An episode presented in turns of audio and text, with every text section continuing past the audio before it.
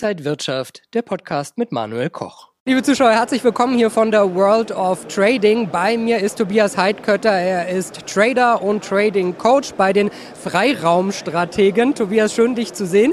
Ich höre ja auch immer gerne deinen Podcast und du gibst da wirklich tolle Tipps zum Thema Trading.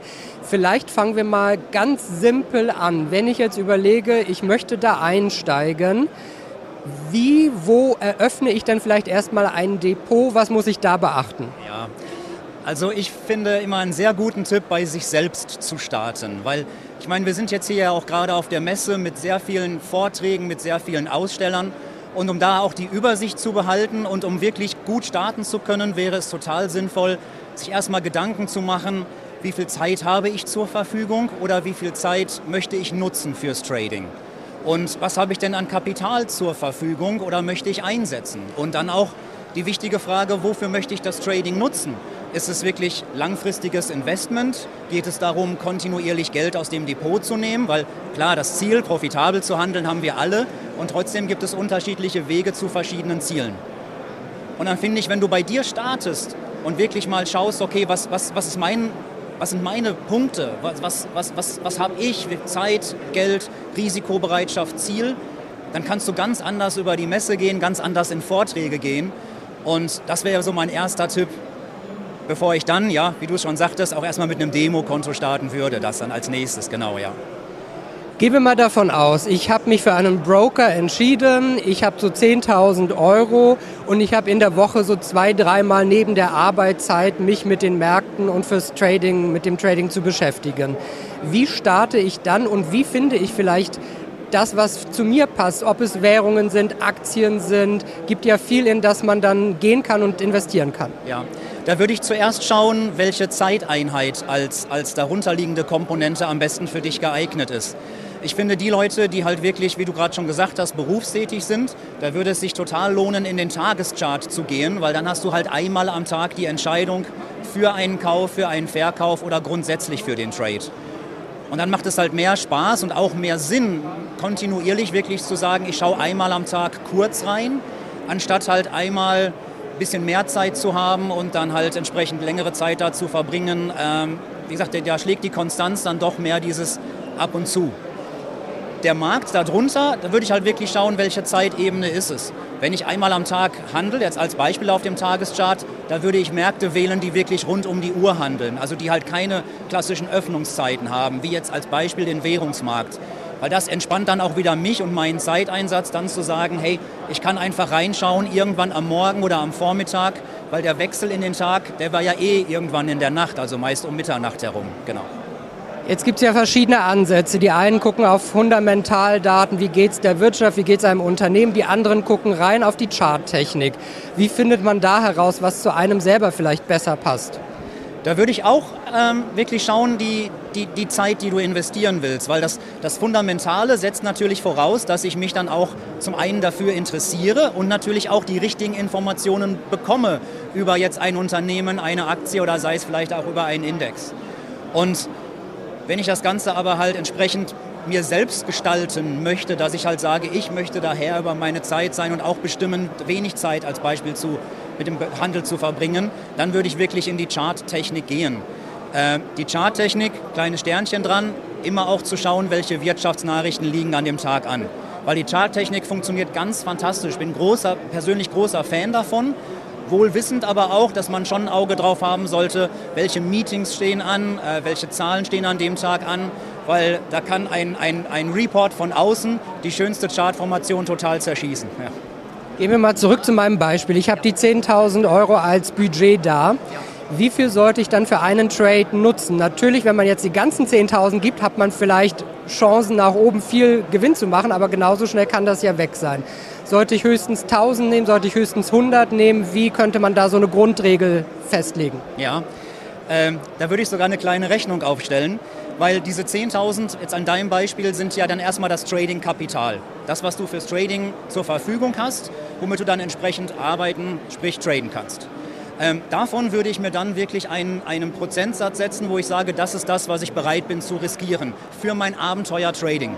Ein Trade hat einen Stop und auch ein Trading-Konto darf einen Stop haben, wo ich sage, bis hierhin ist okay, aber irgendwann ist dann Feierabend. Von dieser Summe würde ich dann wirklich ausgehen, was ich bereit bin, für mein Gesamtabenteuer-Trading zu riskieren, würde die durch 40 teilen als kleinste mathematische Einheit für einen Durchschnitt und würde mir so mein Risiko pro Trade errechnen. Und da kommt gewiss am Anfang eine kleinere Zahl raus als Risiko pro Trade, als das, was man jetzt gerade so im Kopf hat, so 1%, 2% oder irgendwas. Aber es ist gut, erstmal so zu starten und es ist ein guter und entspannter Start mit dieser kleinen Rechnung auf dieses Risiko pro Trade zu kommen. Und es spricht ja nichts dagegen, das nach einiger Zeit zu erhöhen, aber eben nach einiger Zeit und mit den ersten Erfahrungen, die ich dann gemacht habe. Wenn man bei den Brokern guckt, steht unten immer klein gedruckt, ungefähr 70 Prozent der Trader verlieren. Das heißt, die meisten verlieren und nur ein Drittel gut gewinnt vielleicht. Wie kann man es schaffen, dass man am Ende mehr Gewinntrades hat als Verlusttrades? Ja, also ich glaube, diese Statistiken sind sogar noch ein bisschen geschönt, dass die Leute, die gerade nicht aktiv gehandelt haben, einfach nicht zu den Verlierern gezählt werden, auch wenn das Konto im Minus ist. Also mein Tipp wäre tatsächlich am Anfang nicht zu großes Risiko reingehen. Ähm, wirklich entspannt mit der Zeit gehen, wirklich ein kleines Risiko pro Trade. Viele machen auch oder haben dieses Denken von Demo auf Live ist ein Riesensprung. Muss aber nicht sein, denn ich kann ja wirklich Mikrolots handeln, auch erstmal mit einem Live-Konto, aber Live-Kurse und Live-Order-Ausführung. Ja, das heißt, mein großer Tipp wäre wirklich am Anfang kleineres Risiko. Nicht nächste Woche oder übernächste Woche die großen Ergebnisse erwarten, sondern wirklich eine Ecke geduldig bleiben. Ich meine, ich sehe es halt, wir sind jetzt seit 16 Jahren als Coaches auf dem Markt und ich sehe ja, was wir in der Zeit erreichen konnten. Und natürlich sind, sind Wochen und Monate immer nur kleine Ausschnitte, die ja entsprechend mal gute Phasen haben, mal weniger gute Phasen haben. Aber es ist die Konstanz. Um in diese Konstanz zu kommen, wäre meine Empfehlung wirklich, das Risiko einfach nicht zu groß haben und nicht das Risiko erhöhen, wenn man im Minus ist. So die, die klassischen Sachen. Ja, also da eine Ecke entspannter, weil dann sind die Entscheidungen, die Trading-Entscheidungen entspannter, souveräner und man kann viel ruhiger auch die Trades und die Ergebnisse entsprechend dann auch akzeptieren. Also Börsenpsychologie spielt da natürlich auch dann eine große Rolle. Auf jeden Fall, auf jeden Fall. Also die Technik, könnte ich dir jetzt auch sagen, für die Technik bräuchte ich eine Stunde. Und dann hast du technisch alles drauf. Und der Rest ist dann aber wirklich, wie es so schön heißt, zwischen den Ohren, oder?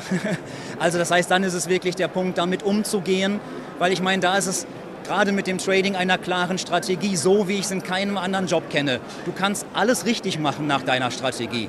Du hast einen super Einstieg rausgesucht, du machst das, machst das Trade Management perfekt, genauso wie du es wolltest und genauso wie du es geplant hast. Und trotzdem ist das Ergebnis dann ein Verlust. Wo hast du das?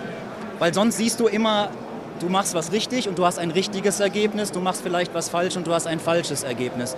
Und im Trading ist das nicht der Fall. Und das ist das, was so brutal ist im Trading.